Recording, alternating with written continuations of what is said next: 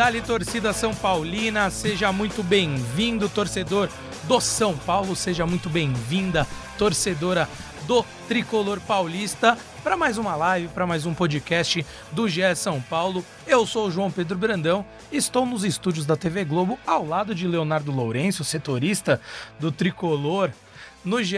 Globo, e hoje seremos aqui guerreiros não solos, né, Leozinho, mas uma dupla de dois aqui, com participações especiais de Caio Domingues, o Resenha Tricolor também, que né, tá em trânsito aí, não poderá participar hoje ao vivo, mas deixou seus pitacos sobre a partida. Afinal, depois de quatro jogos, o São Paulo reencontra o caminho da vitória, né? O Carpini até falou um pouquinho sobre isso em sua entrevista coletiva, né? Reconheceu que era algo que incomodava, mas que também não era nada para se desesperar. E reencontrou o caminho da vitória, 3 a 0. A gente vem falando muito de Rames Rodrigues nos últimos podcasts mas acho que não vai ter como fugir dessa vez, né? Por que aconteceu? Ah, acho que ele acabou fazendo um gol. Tem um editor nosso, Leozinho, inclusive, é, né? Manter o sigilo do nome Você dele. já entregou bastante, falando mas, que editor. mas que falou que foi a melhor atuação, os melhores 15 minutos de um colombiano desde Valderrama em 94. Ele que acompanha o, o, o campeonato colombiano, o futebol colombiano, desde, desde aquela época, inclusive. Mas brincadeiras à parte. Não foi com o coração. Essa não, imagina, quase nada. Rames Rodrigues reestreou pelo São Paulo depois de todo aquele embrólio daquela novela de sair ou não do tricolor. Reestreou, fez uma boa partida e, inclusive, foi coroado com um gol. Mas a gente vai falar muito disso é, mais pra frente, Leozinho. Antes, quero destacar um cara que você não esteve conosco no último episódio e eu paguei com a minha língua comprida, né? Porque eu falei que a galera às vezes tinha muita boa vontade com o Ferreira, que ele não vinha fazendo boas partidas e mesmo assim estava sendo indicado como melhor em campo, né? Não, não, foi, não tinha sido eleito ainda o melhor em campo, mas entrava naqueles três das transmissões, né, para ser votado. E não sei se o Ferreira escuta o GE São Paulo, se ele escuta, um grande abraço para ele. Mas ontem ele fez uma partidaça. Ontem... Eu acho que ele dedicou o gol a você ontem. Talvez Pô, você não tenha percebido, mas a comemoração. Uma leitura labial, de repente, foi, ali um Pi, João, né? É, Talvez. Não, pode, não, vou repetir o que ele falou aqui, né? Mas, Leozinho, é, falando, né, brincadeiras à parte sobre o Ferreira, fez um jogo bom, e eu acho que um jogo com as características que o torcedor do São Paulo é, espera dele, né? Com velocidade, dando opções para um contra-ataque, pegou duas, três bolas em progressão, em velocidade, fez é, boas jogadas individuais e o primeiro gol, um golaço, com a participação especial também do Lucas ali, que deu uma tacada de sinuca de volta para ele, mas uma belíssima jogada do Ferreira e a frieza que ele teve na frente do goleiro, enfim. É, acho que foi o grande batismo do Ferreira no tricolor. Estreou, né? A estreia de verdade, né? Contra, contra a Inter de Limeira. Então, eu quero suas considerações iniciais aí sobre isso. E, claro, se você quiser falar mais sobre o jogo, meu amigo, seja bem-vindo. Obrigado, João. Não, cara, acho que o, as críticas que eram feitas ao Ferreira, ao Ferreira, que continuarão a ser feitas, é, é porque ele realmente não estava jogando bem, esperava-se mais dele até então. É, acho que o primeiro tempo do São Paulo não foi legal ontem. O São Paulo não jogou bem no primeiro tempo. Uhum. Conseguiu fazer o gol aos 47 minutos, se eu não me engano, foi nos acréscimos. E sim, foi um golaço mesmo. Foi uma tabela entre o Ferreira e o Lucas. Uh, o Lucas dá um passe daqueles de, de, milimétricos, deixa o Ferreira na cara. E me chamou a atenção a frieza, como você falou do Ferreira, para um jogador que vinha se cobrando e admitindo uma pressão por ainda não ter feito gols nessa carreira que ainda é bastante curta dele do São Paulo. Claro. Então, quando ele recebe a bola, em vez de ele finalizar de qualquer jeito ali, ele não, ele, ele, ele é, observa o lance, dribla o goleiro, dribla o outro jogador. É o mesmo drible que ele tira os dois ali e bate pro gol. Então foi, foi uma frieza é, que não correspondia à pressão que o Ferreira vinha sofrendo. Então acho que é, é digna de elogios. E aí, o, o, quando ele volta pro segundo tempo, ele volta muito bem. Acho que, acho que ele tira o peso das costas e ele cria umas duas ou três boas chances pro São Paulo naquele começo de segundo tempo tanto que até causou alguma estranheza a, a saída dele no meio do segundo tempo. Porque ele, ele, ele e o Lucas saíram juntos, inclusive. Eles vinham sendo os dois melhores jogadores de São Paulo. Como eu falei assim, acho que o São Paulo não vinha fazendo uma grande partida, especialmente no primeiro tempo. Acho que foi uma partida bem, bem sem graça. O São Paulo tinha um domínio do jogo, mas é, dava muito pouco trabalho ao goleiro da Inter de Limeira. Acho que a Inter de Limeira talvez tenha até, obviamente, né, antes do, do, do gol do São Paulo, a Inter meteu uma bola na trave, teve, é, é foram dois chutes do atacante, o Quirino, é, em que ele aproveita erros de saída do São Paulo, erros da defesa do São Paulo, que ele dá um certo trabalho ao Rafael. Teve aquela bola no travessão, como eu falei antes. Uhum. Então, acho que apesar do domínio, até talvez as melhores chances do primeiro tempo tenham sido da Inter, até que o São Paulo faz o gol. E aí a coisa muda de figura, porque o São Paulo faz o gol no último lance, praticamente, do primeiro tempo, vai pro intervalo. Acho que as coisas dão uma acalmada e o time volta bem melhor pro segundo tempo. Ainda assim, os dois gols finais do São Paulo, né, o segundo e o terceiro, só saem do, do, a partir dos 35 minutos, quando o Ferreira e o Lucas já não estavam mais em campo. Sim. Quando o Luciano e o Rames tinham entrado. É, acho que eles também melhoraram. É, acho que o, o, o Carpini ele tirou a velocidade do time com essas alterações e manteve a posse de bola. E aí o São Paulo, ao invés de tentar aquela correria, ele construiu os gols é, em lances mais estudados, Sim. mais jogados mesmo. Né? Ele, ele muda até a, quando ele a primeira substituição, né, que ele faz ao tirar o rato e colocar o Luciano, ele dá uma cara o rato que tava mal, inclusive. Tava mal, mal, foi foi mal e ele dá um pouco mais a cara do que o São Paulo vinha tendo com o Dorival no sentido de ter basicamente duas linhas de quatro ali no meio de campo e o Caleri e o Luciano mais adiantados, né? Então eu, eu vejo isso com muito bons olhos. Não que eu prefira uma forma de jogar a outra, eu acho que são é, opções, mas justamente por isso que eu vejo com bons olhos. São Paulo do Carpini, é, ele vem tentando achar saídas, né? Não ficar num único esquema de jogo, não ficar refém de, de uma única forma de jogar, né? Tanto que nas últimas quatro partidas a gente criticou muito aqui é, a insistência por pelas jogadas apenas pelas pontas, muitos cruzamentos, né? A esmo, assim, na, na grande área. Às vezes não tinha nem ninguém ali para marcar presença, ou Caleri por muitas vezes sozinho ali para brigar no meio dos zagueiros, e mesmo assim as bolas é, vinham sendo alçadas na área. E o São Paulo, né, mostrou que tem capacidade de construir jogo por dentro, tem capacidade de apresentar variações táticas. Eu é, acho que essa é a grande. Peças Exato. Agora, né? Acho que esse é o grande. É, do, do, elenco do São Paulo para esse ano, ainda que tenha perdido um jogador como o Beraldo. Ah, as quatro contratações, mais a do André, que a gente vai falar mais tarde, que ainda não está assinado, mas já está certo. É, o São Paulo trouxe quatro jogadores que fortalecem o elenco é, tanto que é, é muito comum que o Carpini escale um, um 11 titular sem os reforços ainda. É, ontem, por exemplo, jogou o Ferrinha, mas poderia não ter sido o Ferrinha, poderia ter sido o Michel Araújo, por exemplo. Uhum. É... Que dá outra característica para o jogo, né? Então, assim, o São Paulo, acho que a, as contratações do São Paulo fortaleceram o elenco, não necessariamente o time, o 11 titular, uhum. mas deram opção ao Carpini para justamente para fazer essas mudanças durante uma partida quando necessário. Concordo. Tem sido uma reclamação corriqueira, né, dos treinadores do São Paulo desde a época do Rogério, com o Dorival também teve isso de às vezes faltava uma peça ou outra com características diferentes do que ele tinha nos 11 iniciais.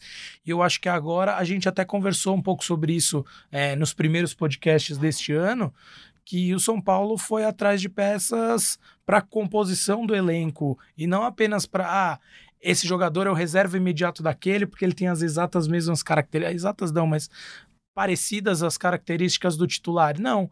Agora o Carpini tem uma gama maior de possibilidades, né? E, e até falando um pouco sobre isso, pegando esse gancho, é, o Lucas, quero. Quero saber de você, Leozinho, o que você achou da partida do Lucas, né? Ele que retornou à equipe há duas partidas e tá cada vez mais, né, Minto, a uma partida, né? Ele jogou, ele jogou o Guarani. Ele foi reserva contra exatamente, o Guarani entrou no segundo e tempo. entrou. A, a, já são duas partidas desde o retorno do Lucas, né? Me, me expressando melhor. E achei que contra o Guarani ele sentiu aquela falta de ritmo ainda. Ontem um pouco também, mas começando o jogo, né? Ele já vai ganhando essa. Eh, retomando esse ritmo de jogo, essa cancha ali que faltava com esse tempo que ele ficou um pouco fora. Mas ele dá uma dinâmica completamente Sim. diferente pro. Ah, aquelas jogadas características do Lucas, quando ele pega a bola e arranca, a gente viu ontem, por exemplo. Então, Isso faz uma diferença muito é. grande pro time de São Paulo ser mais perigoso, né? Não, sim, o Lucas é um jogador. É difícil ter um. Uh, você não vai encontrar outro como o Lucas no elenco do São uhum. Paulo. Então. É difícil é encontrar ele... no Brasil um jogador jogador que tenha. A... Então, ele fora do time, ele fará falta, sem dúvida. É, e no time, ele, ele, ele muda o time é, para melhor, sem dúvida. É, ontem, eu ainda acho assim, ele ainda ele passou três semanas, um pouco mais do que isso, em recuperação de lesão. Lesão muscular. É, a gente está num momento que o calendário está muito corrido. O São Paulo tem teve só uma semana livre, né? Vem jogando de, de a cada três dias. Então, Acho até que a saída dele no meio do segundo tempo ali tem alguma coisa a ver com isso, Sim. né? Para que ele não, não force muito. Já tava, o time já estava ganhando de 1 a 0 não parecia que correria riscos ali. É, então é importante até medir a, a, essa carga do Lucas, porque ele é um jogador que, que problemas musculares são mais frequentes do que deveriam. A própria saída do Ferreira, né, que você até comentou, que gerou um pouco de estranheza pelo jogo que ele vinha fazendo, mas imagino que o Carpini lembrou do, da partida que tem pela frente no próximo domingo, é claro. Já tinha perdido o Caleri. Exatamente. Então, assim, com certeza isso pesou para ele falar: bom, tô com o resultado aqui não tão garantido, porque era apenas 1 a 0 nesse, no momento que esses jogadores saíram de campo mas estava encaminhada a vitória porque mais do que só 1 a 0 no placar, o time estava jogando melhor de fato no segundo tempo, né, como você bem destacou. Então, ele, claro que pensou nesse clássico contra o Palmeiras, porque para além de ser um clássico, o São Paulo não está com uma folga né, na, na tabela, no seu grupo, então ainda está bem embolado com o São Bernardo, com o Novo Horizontino, e eu imagino que isso tenha passado pela, é. pela cabeça do Carpini. Leozinho, vou aproveitar para ler alguns comentários da galera que tá por aqui já agradecendo, o Matheus Almeida Costa, o Genival, o Marcial Plutarco, o Helder Cavalcante Júnior, Esporte na Veia, Batista Martins, Diego Moraes, Lucas, de, eh, né, o ba Lucas Batista Martins, que é de Capivara, lá no Ceará. Então, mandando um abraço para ele. É, o, o, o, Lucas fala um ponto é, que é interessante, Léo, uh, que o, você falou, né? O primeiro tempo não tão bom, o segundo tempo melhorou, mas num contexto geral foi um jogo nota 6,5 ali, ao meu ver. Mas diante da sequência de quatro derrotas, do, perdão, sem quatro vitórias, né? Dessa sequência, exatamente, empates. de quatro jogos sem uma vitória, é, o resultado também importa bastante, né? Então, claro, claro. Pra, para além do, do time apresentar um futebol melhor do que vinha apresentando, foi bom, né? Ganhar e ainda ganhar com uma margem de não, 3 a 0. São Paulo, o São Paulo a, a, classificação do São Paulo não é favas contadas, como não. é a do Santos, por exemplo, e o Palmeiras Sim. já estão classificados ah, o grupo do São Paulo, ainda que São Paulo, o São Paulo chegou a 18 pontos, é uma campanha bastante boa para o Campeonato Paulista. Se não me engano, preciso até dar uma olhada aqui, mas o São Paulo deve estar tá entre, deve ser o quarto a melhor campanha, algo parecido uh, nessa linha. É, e mesmo assim, o São Paulo é, corre risco, porque o grupo do São Paulo, isso é, um, é uma especificidade do, do, do regulamento do Campeonato Paulista, porque ele evita a, a, que times do mesmo grupo se enfrentem. Confronto direto. Né? Então né? você não consegue tirar ponto uhum. do time que você está brigando para se classificar. Então o, o, São Paulo tem 18, o Novo Horizontino tem 18, e há uma diferença entre eles no saldo de gols, por isso que o São Paulo é líder. Uh, e logo em seguida vem o São Bernardo com 15. É, ou seja, em uma rodada, tudo pode mudar. E o São Paulo enfrenta o Palmeiras no domingo. É um, é um clássico, é um jogo difícil. Então, o São Paulo não pode se dar ao luxo de pensar em poupar jogadores, Sim. mesmo que seja contra a Inter de Limeira. A Inter, que inclusive faz uma boa campanha e, está no, no, na zona de classificação esse uhum. ano. Então, o São Paulo não pode. É, essa não é uma discussão no São Paulo, é, poupar jogadores para porque a situação está se resolvida. Não. São Paulo provavelmente vai levar essa disputa pelas vagas até a última rodada.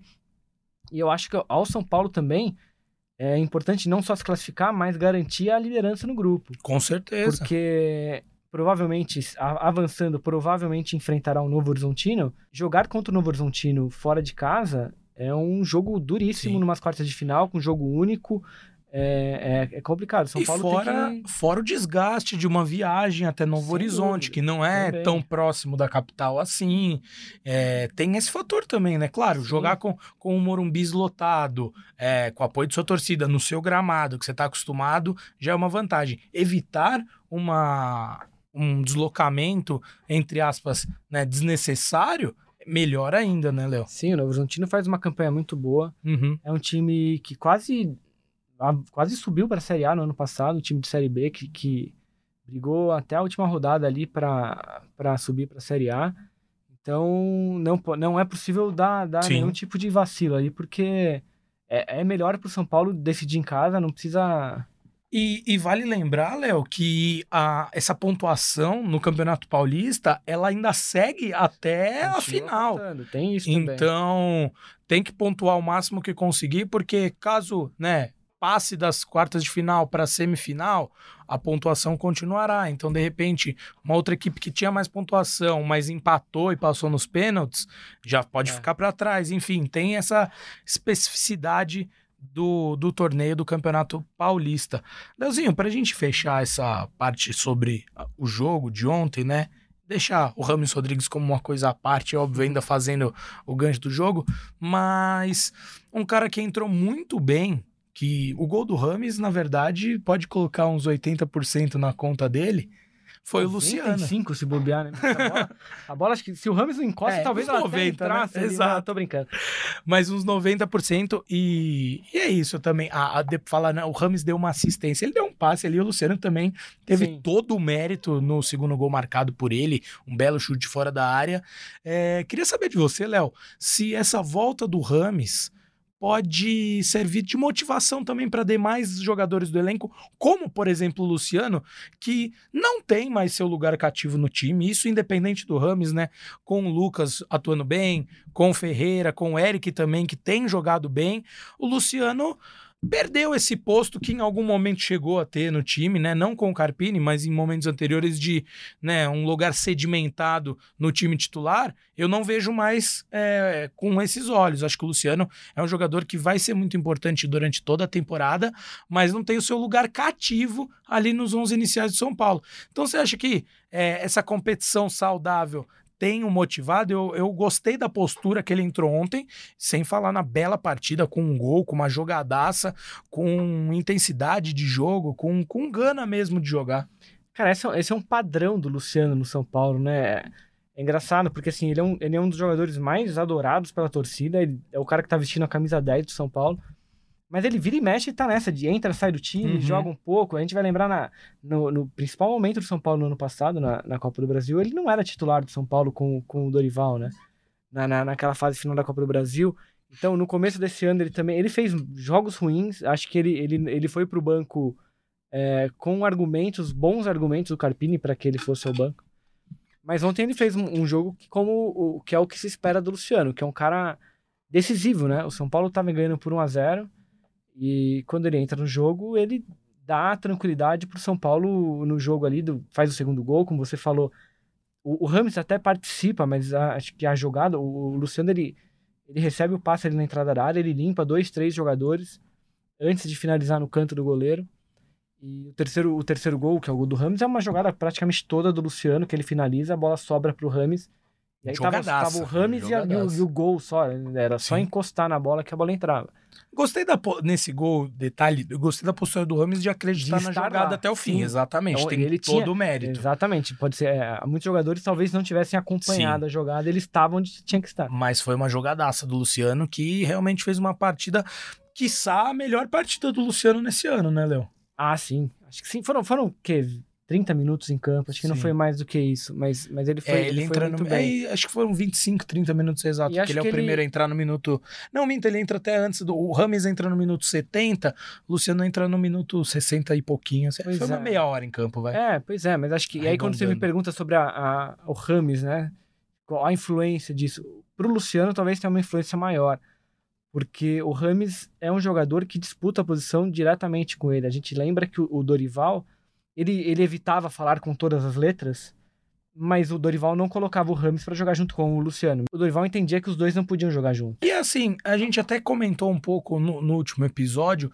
Eu realmente acho difícil você encaixar Rames, Luciano, é, Lucas, Caleri, Caleri, não é difícil. no mesmo time. Não é, a gente brinca, né? Não é futebol manager, não é FIFA, não é, enfim, nenhum jogo de videogame. Ele é fute, você difícil. jogava ele fute, João? Brasfoot, eu peguei um- uma Não, geração então um você- pouquinho não, pra cima sou ali. muito- sou, sou mais velho.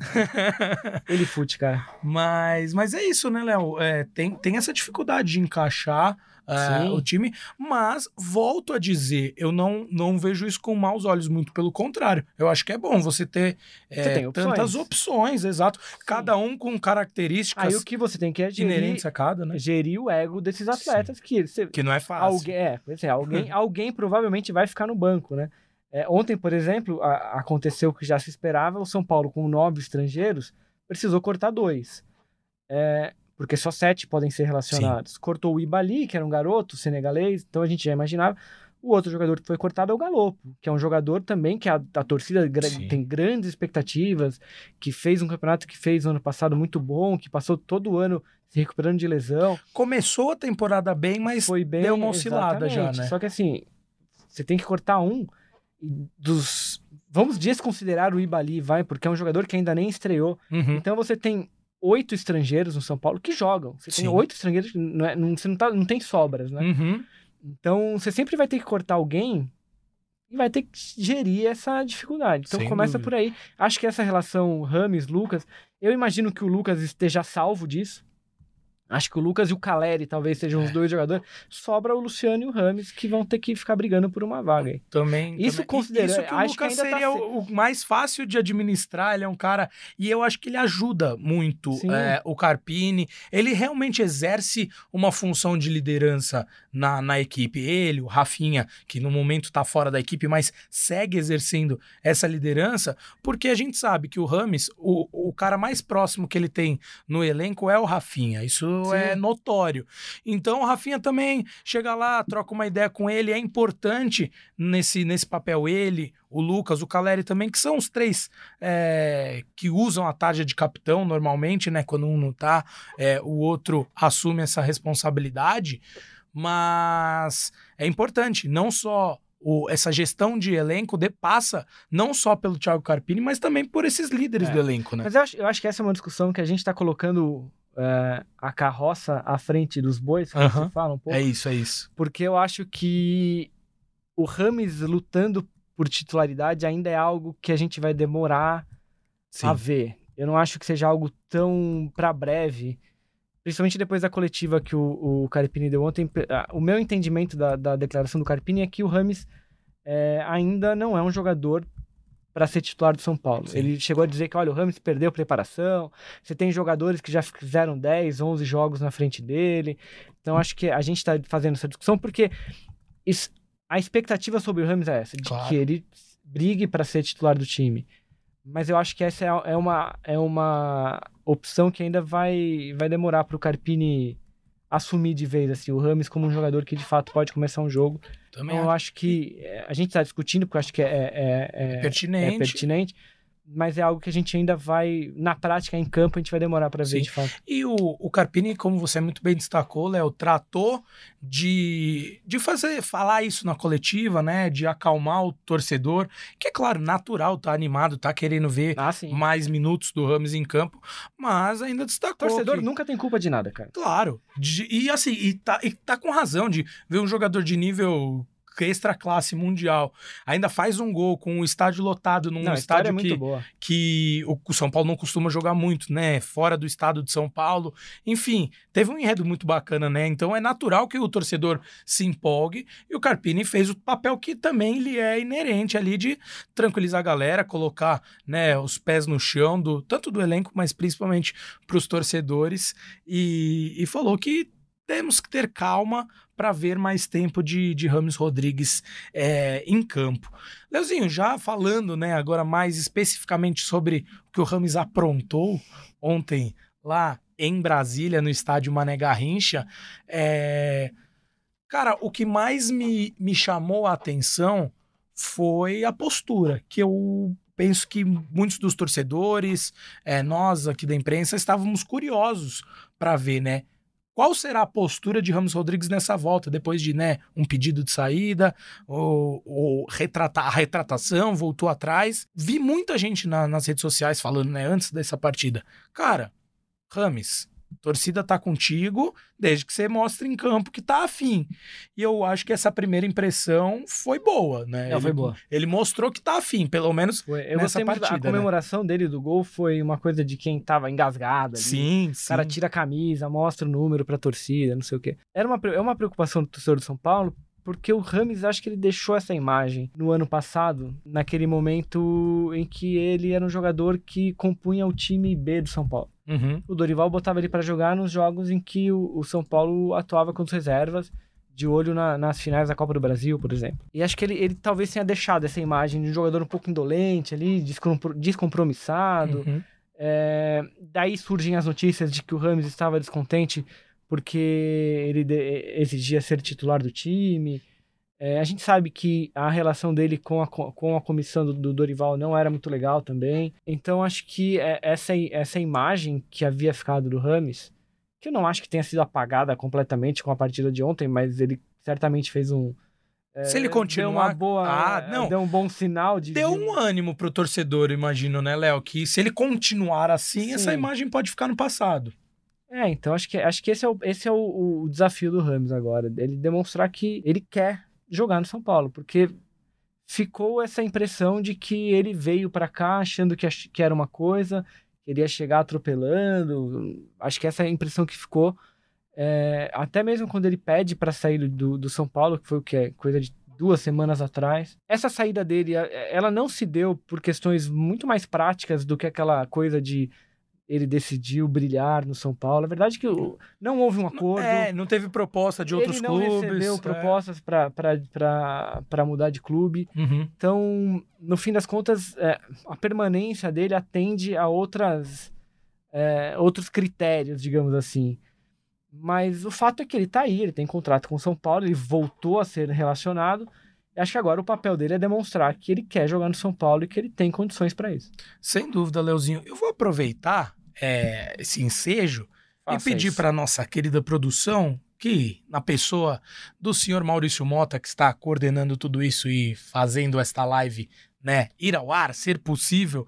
E tem um cara que eu falei que ia participar conosco aqui, é, remotamente, à distância e não ao vivo, mas se tem um cara que pode falar melhor do sentimento da torcida é, em relação a Ramos Rodrigues, essa pessoa é a nossa voz da torcida, Caio Domingues, né? Então, Mal, por gentileza, vamos ver o que o Caião tem a dizer sobre o Rames. A estreia do Rames, né, é o assunto que tem que ser comentado do jogo de ontem. Muita gente do futebol moderno, né, até técnicos, falam da intensidade, do acompanhar o lateral, da marcação, e o Rames não é nada disso. O Rames é o clássico camisa 10, ele é o cara que acha os espaços, e ontem ele mostrou que com vontade porque eu não sei se existia uma vontade dos dois lados, do São Paulo em ter o Rames e do Rames em ficar no São Paulo, que com vontade ele é muito diferenciado, ele é muito é, acima da média.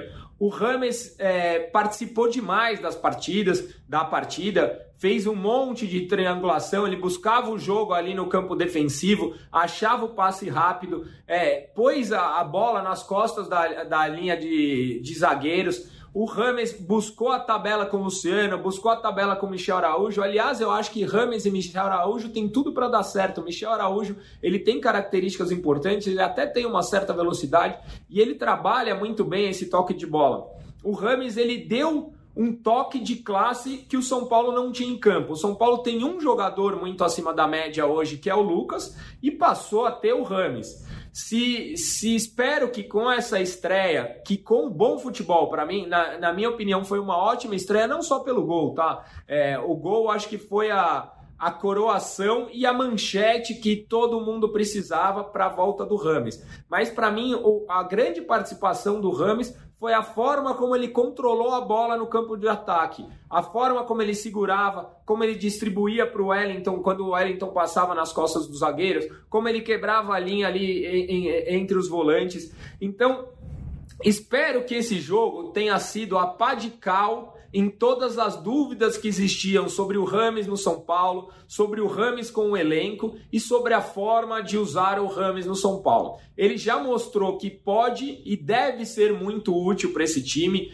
É, eu não sei se ele já deve ser titular no clássico, eu até acho que não, porque o clássico, principalmente contra o adversário que vai ser no domingo, é um jogo que sim exige muita intensidade, apesar de a gente falar que o futebol não vive de intensidade, é um time que é muito combativo, é um time que é muito físico. Então acho que o São Paulo precisa de um meio de campo um pouco mais brigador. Mas a gente tem a Libertadores, a gente tem as fases finais do campeonato e para mim o Rami chegou para ficar e tem tudo para ajudar o São Paulo a chegar onde a gente imagina. Caião falou, foi muito na linha do que a gente tinha falado, né, Leozinho? Indiscutivelmente, o Rames é um jogador muito técnico, que tem uma capacidade é, cognitiva de jogo muito alta e mostrou que tá afim. Então, esse combo é, tem tudo para realmente dar certo é, no tricolor paulista. Mas, ô Léo, antes da gente passar a falar um pouco mais sobre o próximo jogo, sobre Palmeiras e São Paulo, para fechar é, sobre Rames também, o Maurício Ramalho recentemente andou dando umas entrevistas, né? Uma entrevista especificamente, falando que, cara, um jogador como o Rames precisa jogar, que o treinador tem que dar um jeito de, de colocar jogadores extra classe no time, enfim. Queria saber de você, você concorda com, com isso? Você acha que cê, esses caras que são diferentes e de fato, né? O Rames é diferente, mas falamos também no último episódio que você não estava que é, para nós ali, eu, Caio, Praz, é, consideramos ainda o Lucas o jogador mais diferente do São Paulo e se tem algum cara que merece ter esse time jogando para ele é o Lucas, mas você tá um pouco na linha do que o Murici fala, você acha que realmente é, é trabalho do treinador Sim. tentar encaixar é, jogadores extra classe como o Rames Sim. no time? E acho que assim, cara, até, eu vou até dar uma. inverter a, a, o pensamento aqui. Eu acho que, mesmo que fosse para demonstrar que o Rames não tem condições de jogar, você só convence a torcida do São, do São Paulo disso é, botando o cara para jogar. para que eles vejam que o cara, se esse for o caso, não tem condições de jogar. Você não consegue convencer a torcida do São Paulo de que o Rames, o jogador do tamanho dele, não tem condições de jogar no São Paulo só porque o, a comissão técnica vê o cara no treino. Então, você não vai conseguir convencer os torcedores disso. Então, o Rames precisa jogar, ele tem, acho que ele já demonstrou condições para isso. O Rames, ele vem, a gente já falou isso centenas de vezes, ele vem de um histórico recente que é ruim, desde que ele deixa o Bayern de Munique, ele não conseguiu se firmar em lugar nenhum, foi jogar no Everton, saiu de lá com, em confusão com o treinador, foi jogar no Catar também, não funcionou. Depois no Olympiacos, que convenhamos, o campeonato grego não é nenhuma Brastemp, então é, entendeu? Então acho que o Rames, ele tem, é uma, é, ele tem que provar para ele mesmo, inclusive, que ele ainda é aquele jogador. É, só que é isso, acho que assim, é, essa é uma pressão que ela jamais acabará é, com declarações de dirigentes e, e, treinadores dizendo que, olha, não dá, o cara não demonstrou em treinos, que não tem condições tem que pôr o cara pra jogar. É. Não, pôr e, o cara pra jogar. Nem que seja pra, pra provar, provar que ele não pode é, jogar. Pra provar sua tese, não concordo. Tem que fazer, você tem que pôr o cara pra jogar. Concordo. É, só não, né, falei isso também no, nas últimas edições, só não concordo com a forma, né, de expor, de certa forma, o Carpini, assim, é, né, enfim. É, o Carpini, ele, ele, ele, é colocado numa situação, e qualquer treinador de São Paulo né, seria igual, quando o Rames, ele é reintegrado, ao Carpini, não havia outra opção a não ser o Rames para jogar, nem que, seja, nem que fosse esses 20 minutos que ele colocou contra a Inter de Limeira. É, ninguém, ninguém o perdoaria. Uhum. Ainda que o São Paulo perdesse depois ou ganhasse, não sei o quê, é, era uma situação em que não havia outra, não havia outra opção. Ele tinha que botar o cara para jogar. Depois de todo o histórico da, da relação conturbada, de ele ter entrado na lista a partir de uma brecha com a lesão do Luiz Gustavo. Sim. No fim das contas, o Rames entrou, entrou muito bem, fez um gol, colaborou com o outro e deixou uma impressão, uma nova primeira impressão muito boa para a torcida do São Paulo. A expectativa é que agora essa impressão seja mais duradoura do que foi no ano passado. No ano passado, a, a gente vai lembrar, o, o Ramos fez um belíssimo jogo contra o Grêmio. Perfeito. Um 3 a Melhor 0. dele até então. Ele não chegou a fazer gol, ele fez ele- o gol que ele faz no ano passado é contra o Fortaleza, Isso. uma Meio derrota por querer, 2 a 1 inclusive. É, uma bola que sobra, o goleiro tá do outro lado, tá, mas ele faz o gol. Sim, Mas o grande jogo dele foi contra o Grêmio. sem dúvida. E aí Duas espera- assistências é, ele deu nesse jogo. Esperava-se que aquele fosse o marco na, nessa passagem do Ramos, que a partir dali ele pudesse ter mais, é, mais oportunidades. Uhum. Não foi o que aconteceu. Acho que essa primeira nova impressão que ele deixou no São Paulo é muito boa. A Concordo. ver quais serão as próximas novas impressões. Sem dúvida. E o... tem até um comentário bacana aqui do Davian Celestino. Ele fala: Boa tarde. Cansei de fingir que não me importava com o Ramos. Vamos. Então acho que dá um pouco o tom disso, né? O torcedor tava chateado com ele pela postura que ele a teve. de- expectativa era muito Mas a grande. expectativa é grande. E você vê, quando ele vai à beira do campo ali no minuto 70 pra entrar, o frisson Claro. do estádio, todo mundo empolgado, todo mundo quer ver o Ramos Rodrigues. E, E eu é vou muito razoável isso. Claro, e eu vou além. É, claro que o torcedor do São Paulo muito mais, mas todo mundo que gosta de acompanhar o futebol brasileiro quer ver um cara desse calibre atuando, né? Não quer que ah, passe aqui, tenha uma, uma passagem apagada e seja esquecido, né? Todo mundo quer, quer ver. É, isso esteve muito perto de acontecer. Sim. né? Seria um fracasso Total. da diretoria e do Total. próprio Rames. É, conseguiram salvar ali na- na- no, no, no, no fim do negócio, conseguiram salvar. Agora ver o que, o que vai dar, né? Com certeza. Leozinho, acho que a notícia triste é, para o torcedor São Paulino é, e para o Thiago Carpini também, Cara, enfim, e pra gente que trabalha, eu vou te explicar por quê. Mas Ah, é? continua. é, no tricolor dessa última partida foi o terceiro cartão amarelo que o Jonathan Caleri tomou. Uma infelicidade, uma besteira, né? Pra falar mais claramente. Ele, ele, Ele retrucou sabe, é exato. O Jussani tinha dado uma nele, o Diego Jussani, zagueiro da Inter, tomou um cartão. E aí ele retrucou o cara e também tomou o cartão. E, e- e é curioso ver o, assim, a atitude que ele tem depois. Ele sabe a, a besteira que ele fez ali de ficar fora de um clássico, né? Então ele ficou mais pé da vida ainda por causa disso. Mas, antes de mais nada, explique. É, por Cara, que, é ruim falando- ter Jonathan Caleri fora no, com o no espectro jornalístico da coisa. Eu tava conversando com o Braga antes do jogo, quando a gente tava levantando ali a lista de pendurados. E aí eu vi o Caleri, eu falei, cara, dessa lista qualquer um pode ser suspenso, menos o Caleri. Ele falou, por quê? Porque o Caleri era pra ser o personagem desse clássico. Você, não sei se viu, mas a gente fez uma entrevista exclusiva com o Caleri há duas semanas, talvez. É, E o Caleri falou sem meias palavras ali. O São Paulo esperava enfrentar o Palmeiras na Supercopa. Lembra, né? O São Paulo se classifica primeiro por vencer a Uhum. Copa do Brasil. O campeão brasileiro só vem depois. E o Botafogo tava O Botafogo, bem à época, né, do, na da- é- do título Quando da o São Copa Paulo do Brasil. é campeão da Copa do Brasil, o Botafogo devia ter 45 pontos de distância do Palmeiras ainda. e depois acaba perdendo o título. Mas ele falava, ele falou pra gente assim: Cara, a gente queria enfrentar o Palmeiras porque a gente sabia que o Palmeiras a gente venceria. É, e de fato, o São Paulo talvez seja. E o próprio Abel falou isso na coletiva ontem, depois do jogo contra a Portuguesa. é, que o, Palme... o São Paulo acho que é o time que mais venceu o Palmeiras desde a chegada do Abel. Uhum. E isso a gente, a gente já fez essas matérias várias vezes, desde a época do Crespo, depois com o Ceni, o Dorival. O São Paulo, nos dois últimos anos, é, eliminou o Palmeiras na Copa do Brasil. Então, essa confiança do Caleri era justificada e se justificou. O São Paulo foi campeão da, da Supercopa. Sim. É, mas foi uma provocação que Claro. provavelmente os jogadores do Palmeiras deixaram guardadinho, deixou guardadinho ali no, no vestiário que para usar no, no jogo de domingo.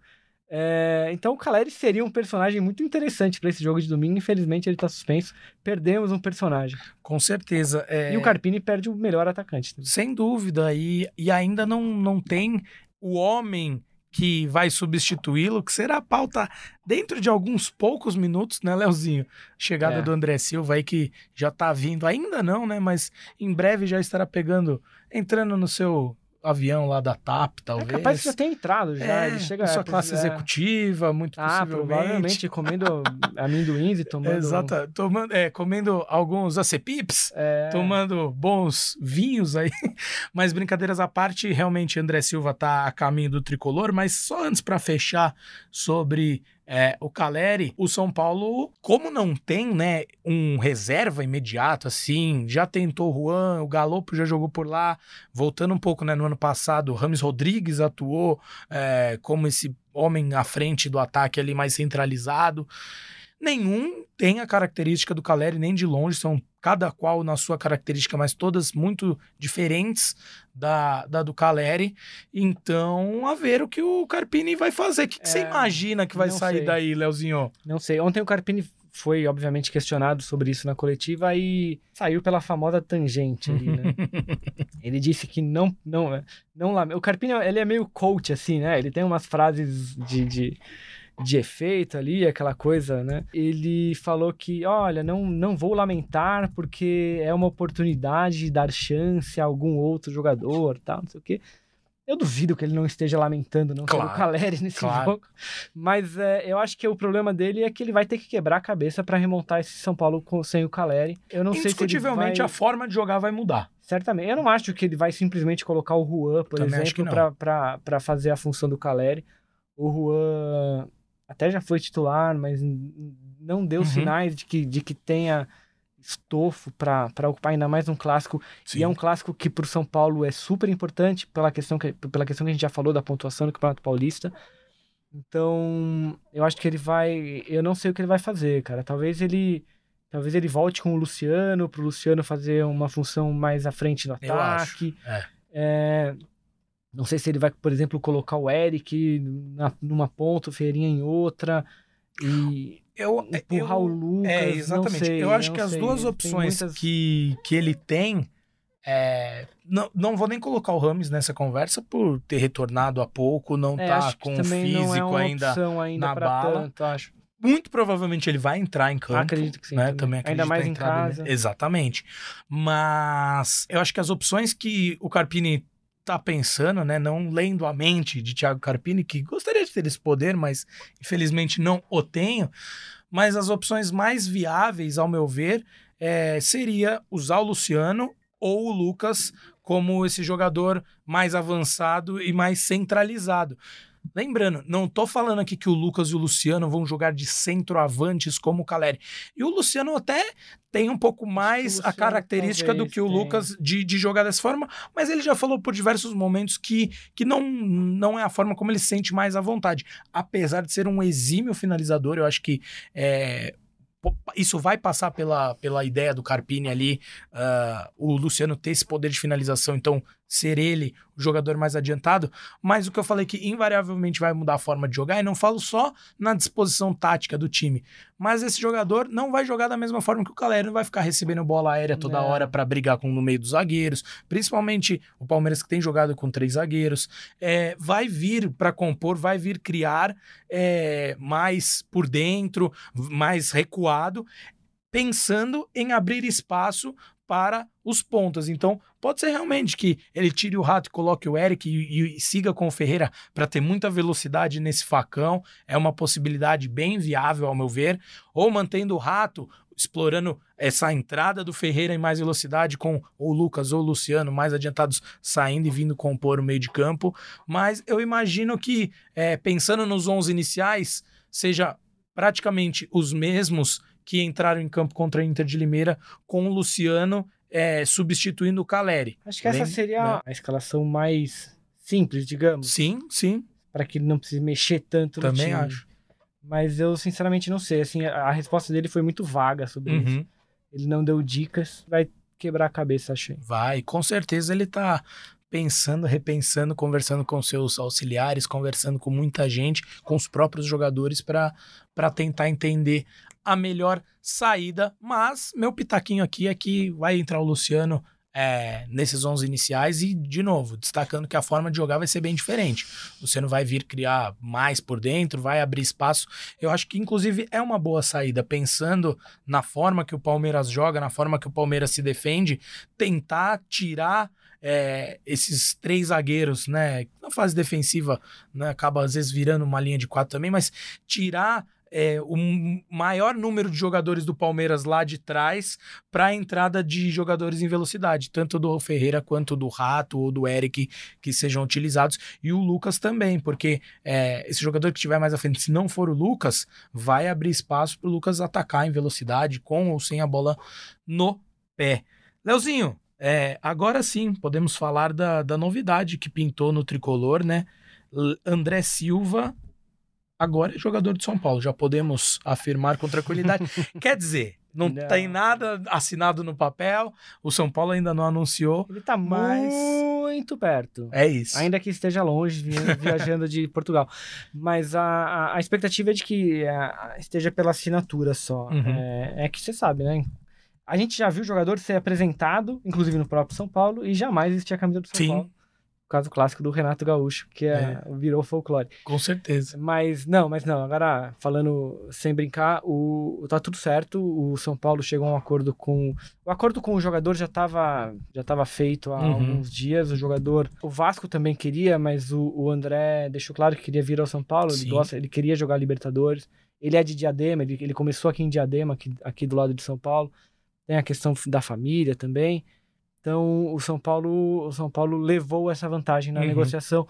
O que ainda ah, emperrava o negócio é, é que o São Paulo ele não abria mão de parcelar o pagamento. É, então, até onde a gente sabe, esse acordo com o Vitória de Guimarães foi feito nessas condições de parcelamento. É, são 3 milhões e meio de euros aproximadamente, quase 20 milhões de reais. O Paulo deve parcelar isso, sei lá, em alguns anos. O André é, ele deve assinar um contrato de quatro anos. A expectativa é de que ele chegue a São Paulo hoje à noite. Hoje, para quem nos ouve e não está nos vendo ao vivo, hoje é a famosa quinta-feira, 29. Aliás, hoje é 29 de 29 fevereiro, para que vocês não se confundam, hoje é, é ano bissexto. Quero, É. inclusive, aproveitar para mandar um abraço para um grande amigo meu, Fernando Vasconcelos, que faz aniversário de apenas de 4 em 4 anos. Ele é registrado dia 29 de fevereiro. Então, um grande abraço para você, Fernando, Parabéns que Fernando. tá completando acho que 6 anos de idade. Mais ou menos, é. Mas. Mas tá chegando, ele chega Tá hoje à chegando. noite. A expectativa é de que ele assine contrato amanhã. Talvez o São Paulo já o anuncie amanhã, antes da. ah, até antes do clássico de domingo. É, o André, que só. Né, estando tudo certo, ele, ele só vai poder estrear pelo São Paulo ah, nas quartas de final do Campeonato Paulista. se São Paulo avançar por causa. A não ser que também mais algum jogador se Uhum. machuque, igual aconteceu com o Rams mas a princípio nas quartas, quando é possível fazer trocas na, na lista de inscritos do Campeonato Paulista. É isso, Leozinho. É, andei dando mais uma pesquisada sobre ele. A gente trouxe algumas características no último episódio sobre ele. é, e o que eu me aprofundei mais sobre o jogador é exatamente o que a gente tinha trazido já. É um cara que ah, não tem uma estatura tão grande, tem 1,83m, 84 algo assim. Não é dos mais altos, mas tem um ótimo jogo aéreo, assim como o Caleri. Então eles têm basicamente a mesma estatura e a mesma forma de, de agir no jogo aéreo, de atacar a bola, de se posicionar bem. É, ele é um jogador que ataca muito bem o espaço, ah, principalmente em jogadas de linha de fundo. Então, ele se posiciona bem dentro da área, aproveita ah, essas jogadas. Então, o Praz até falou né, que ah, pessoas lá do São Paulo passaram para ele que é um jogador que tem diversas características parecidas, semelhantes à do Caleri, e eu acho que nesses pontos, principalmente, em se posicionar dentro da área, explorar bem as jogadas de linha de fundo, os cruzamentos, tanto por cima é, quanto nas bolas rasteiras. É um jogador que sai bastante da área e, como eu destaquei no último episódio, não é aquele jogador que vai sair da área para ser um jogador cerebral, como o Luciano, por exemplo, que vai vir construir jogada pelo meio. Ele sai da área e ele tem um arranque muito bom, tem uma explosão física muito boa. Então é aquele jogador que vai atuar mais centralizado naturalmente, mas vai cair pelas pontas com essa possibilidade de ter uma agressividade. Aí sim, aí é uma característica diferente da do Caleri, que não tem é, muito essa característica de sair para os lados, ir para o um contra um, de atacar em velocidade. O André Silva já tem mais esse perfil. O centroavante que, diferente do Jonathan Caleri, é canhoto, então também dá uma, dá uma opção diferente para o Carpini, que pensando no futuro aí, e a depender de cada situação de jogo, pode ali fazer uma dupla de ataque com o Caleri, por que não? Principalmente é, num contexto do São Paulo precisando é, virar um jogo, precisando de um gol a mais, precisando de uma vitória, enfim. Então, acho que essas são as características principais dele. é, a velocidade quando sai da área, o arranque num contra um, é, boa finalização, chutes de, de fora da área. É, assim, também não vou entrar no mérito quantos ele acertou ou não, mas tem tem bom, um bom número de gols de fora da área. E acho que é isso. Em suma, Leozinho, parece É, ser um a jogador missão- A interessante. missão era essa. né? Vem numa idade boa, né? Não é tão jovem a ponto de falar, pô, tá tirando espaço dos jovens da base, não, já é um jogador formado, tá no que eu costumo chamar, né, de auge físico, biológico do jogador de futebol, que é na Tem entre os 26 26, anos, é. Entre os 26 e os 28 é o auge ali do jogador. Ah, claro, salvo diversas exceções que são fenômenos aí, tanto físicos auge- quanto da o bola. Nosso auge, inclusive, já ficou pra trás há Putz. muito tempo. Eu- é triste pensar nisso, né? Eu lembro quando eu era molequinho, via os caras tão mais velhos que eu. Hoje eu vejo os caras tão mais novos e Cara, me mas era- entristece um pouco. Era a missão da diretoria. É assim, isso. sempre ficou muito claro, que a diretoria queria alguém que pudesse substituir o Caleri. Uhum. É, não à toa as características batam tanto quanto você falou. É, o que me chama a atenção só é que no ano passado o São Paulo fez isso de uma forma diferente. Ele trouxe, ainda que fossem jogadores, acho que até com características, principalmente o David, mas ele trou- a diretoria trouxe David e Edson, mas trouxe por empréstimos. é, tanto que nenhum dos dois deu certo e Uhum. eles saíram do time é, assim que os empréstimos acabaram. Dessa vez a diretoria está investindo um dinheiro que para o São Paulo não é pouco. É, tanto que a gente a- a- falou agora, o São Paulo, ele, é, a- o parcelamento não é uma opção do São Paulo, é uma condição. Uhum. O São Paulo parcela porque precisa, não porque gosta. Não, Sim. o São Paulo não, fez um, não faz um carnê para pagar jogador porque quer. é Virou porque até meme, né, Léo? É, não tem esse dinheiro no bolso. Sim. sim. Então, me chama a atenção o São Paulo investir quase 20 milhões para um jogador que, a princípio, chega para ser reserva do. Caleri. É, a gente vai ter mais informações assim que ele estrear, assim que ele passar a jogar, a gente vai ver ele de perto. Mas, mas essa questão do, do investimento me faz crer que a diretoria tem mais é, Certeza. Certeza Aham, também de acho. que é o jogador que ela estava procurando desde Também o ano acho. passado. Se não tentaria trazer. Não quer dizer que isso é uma. que ele vai dar certo. É, exatamente. É mas sempre a- uma aposta. a- é sempre uma aposta. Mas Concordo. há uma impressão de que a diretoria ah, to- é, não só a impressão, topou pagar mais Sim. por essa aposta. Não, e, e, e foi um trabalho, como eu, eh, eu destaquei no, no último episódio, né? Houve uma análise sobre ele, não só do Carpini, de sua comissão técnica de Muricy Ramalho, mas do setor de scout de São Paulo, do setor de análise de desempenho, enfim, eh, diversos setores ah, participaram dessa, dessa análise e também deram esse aval para que o jogador fosse contratado, porque senão, quantos jogadores aí, Leozinho, você melhor do que eu pode falar que o São Paulo, né, deu uma sondadinha, deu uma ligada, mas se assustou com valores ou é, tentou uma negociação por empréstimo e o clube detentor dos direitos do jogador não aceitou e vida que seguiu, mas eu concordo com a sua explanação. Se o São Paulo é, topou pagar um valor alto é, no André Silva é porque tem uma convicção A convicção era Pouco essa palavra que eu maior. procurando. Exatamente, no, no futebol dele e eu enxergo como, como uma boa opção.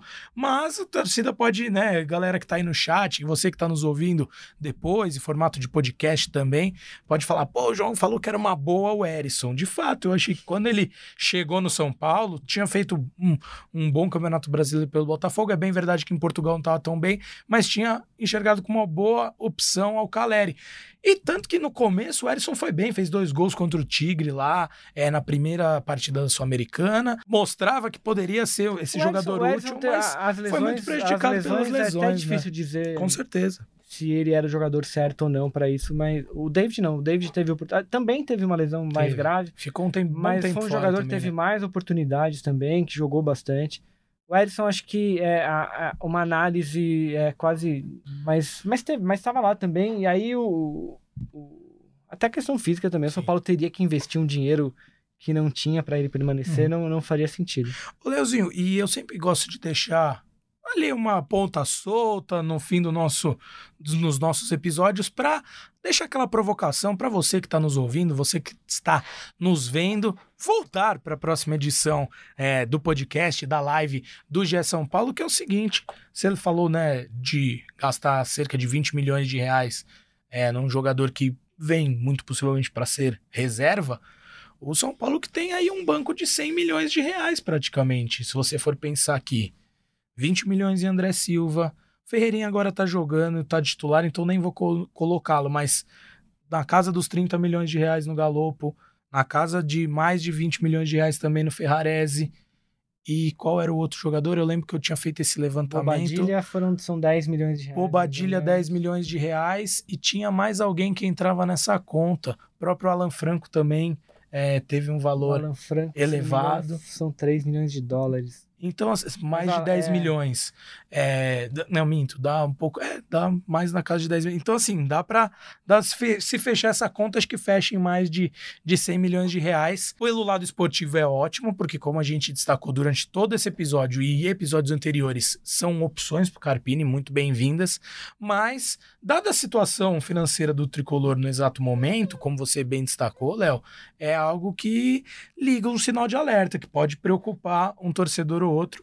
Mas isso aí fica para uma próxima edição, a gente discute com, com mais afinco isso. Marcelo Braga, Bruno Gilfrida, Felipe Ruiz, Caio Domingues também poderão estar conosco nessa discussão, mas fica a reflexão aí para o torcedor, para a torcedora São Paulina que nos ouve. Leozinho, esqueci de algo? Não. Tem alguma informação aí está que... intacta. Então, que ótimo. Se você... Seu roteiro ajudou muito. Boa, boa, que bom. Assim, e falamos neste ano, apenas nós dois hoje, né? Uma dupla de dois aqui, mas também com a participação da galera aqui, a Natália Rosa, o Samuel, o, a Priscila Luz, quem mais? O Sebastião, a Lux, todo mundo participando aqui com a gente, o Marcos Oliveira, e ajudou também a fazer esse programa andar. Então, Leozinho, suas considerações finais aí, se tiver alguma notícia também, uma, um sobre la hora, o momento é agora, meu amigo. Não, a notícia mais quente de São Paulo é que o André chega hoje. Uhum. Provavelmente assina contrato amanhã, então a gente deve ter novidades sobre isso amanhã, talvez no sábado. São Paulo, como eu falei, enfrenta o Palmeiras domingo às 8 da noite. Horário que é bastante incomum. Total para um clássico, principalmente, um clássico. né? Torcida única para variar, como uhum. já sabemos. E na próxima rodada, que é a última, enfrenta o Ituano, fora de casa o Ituano que vive aquela situação muito particular do Campeonato Paulista, em que briga para não cair e também para se classificar. classificar. então, é, esse regulamento é, é. O, o, regulamento do Campeonato Paulista ele só não é tão criticado, não vira mais pauta ainda, porque existe o Campeonato Carioca, que é mais confuso ainda. Eu nem sei o que está acontecendo então, no Campeonato Carioca porque eu já me perdi. Exatamente. Então aí o, o parece mas, que o Campeonato Paulista é mais simples, mas não é também. Mas o Campeonato Paulista se esforça bastante. Putz, muito, esforça, muito, muito, muito. bastante. Realmente. E assim, é, uma, é um cenário que vem se repetindo ano após ano. Então, será que ninguém senta lá na mesa da federação e fala: é, vamos é. Repensar é que, alguma coisa é, aqui? É que é um regulamento que atende outras necessidades. Sim. Mas, é, mas é, é, uma, é uma especificidade bastante Com peculiar para não chamar de bizarro. Eu já disse que eu seria entusiasta da ideia de manter o mesmo número de clubes e, e os times só jogarem contra as equipes do mesmo grupo. E de volta, seis datas de primeira fase ao invés de 12. Perfeito. Todo mundo tem a, a, chance de tirar pontos do, de quem você está brigando. E não vai ficar essa coisa esquisita do cara poder classificar e poder cair na última rodada. É, eu acho que aliviaria o calendário é, enfim, do futebol para todas essas equipes paulistas. Vamos escrever mas, um e-mail. Mas... Reinaldo Carneiro Bastos, arroba Federação Paulista. A gente sabe que existem outros compromissos comerciais, enfim, muita coisa envolvida, mas aí dá, dá margem para esse tipo de bizarrice aí do time entrar na última rodada podendo cair e podendo se classificar, que é o caso também do meu querido Ramalhão, que esse ano realmente Mas não... o Ramalhão só para cair, né? Só... Não, mas ainda dá, ainda não, dá, é isso que é mas... incrível. Mas a chance de cair é, gigantesca, o grupo, o grupo, né? o grupo o grupo lituano tem a portuguesa com sete pontos. É o mesmo, é o do Santo André também. É isso, o Santo André tem cinco e a portuguesa tem sete. E então... aí você vê, por exemplo, o grupo do São Paulo, que você tem o São Bernardo, que já tem 15. A portuguesa pode se classificar Sim. com metade, menos da metade dos pontos do São Bernardo que não, do, que não vai se classificar. Considerando, né? Que Sim, a, a ou Novo Horizontino, ou o próprio São Paulo, enfim. Mas é do jogo. O regulamento é esse, não é a primeira vez. Todos os clubes assinarem, então todo mundo sabe o que está fazendo. É isso. Leozinho, agradeço demais aqui sua parceria no dia de hoje. Agradeço demais a você que estava nos ouvindo, que nos ouviu até o final desta live, deste podcast. Se você curtiu, deixe seu like aí, assim ajuda o nosso trabalho a ser mais divulgado ainda. Se você está ouvindo em formato de podcast, assine, siga o feed do GE a depender do seu agregador e também não deixe de compartilhar com seus amigos e amigas tricolores. Agradecer ao Maurício Mota que esteve na produção desta live e tornou tudo isso possível. No mais, um grande abraço, beijo no coração de todos e todas. Tchau, tchau. Partiu o Rogério, pé direito na bola, passou pela barreira!